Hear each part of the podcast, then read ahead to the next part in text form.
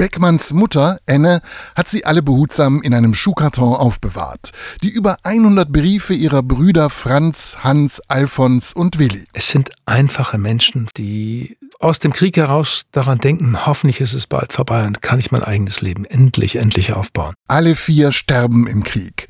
Nach dem Tod seiner Mutter hat Reinhold Beckmann die Briefe seiner vier Onkel genau studiert.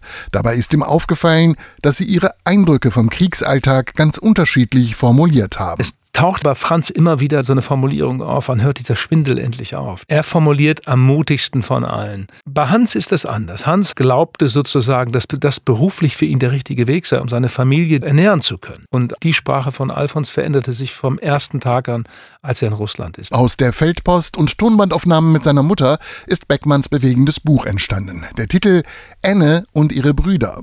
Darin wird auch deutlich, dass sich das Gottvertrauen seiner Mutter trotz des Leids, das sie erfahren musste, kaum erschüttern ließ. Sie hat zwar oft mit ihrem Herrgott geflucht und wie kannst du mir sowas antun, aber auf der anderen Seite war diese tiefe Vergewisserung, ich bin auf dem richtigen Weg und Gott behütet mich. Das ist etwas, worum ich meine Mutter auch ein bisschen bewundert habe, offen gestanden. Beckmann erzählt auf 350 Seiten die Geschichte seiner Familie, gibt dabei einen bedrückenden Einblick in den Kriegsalltag und beschreibt, wie sich der rechte Spuk auch im niedersächsischen Dorf Wellingholzhausen breit gemacht hat. Enne und ihre Brüder, die Geschichte meiner Mutter, das Buch von Reinhard Beckmann kostet 26 Euro.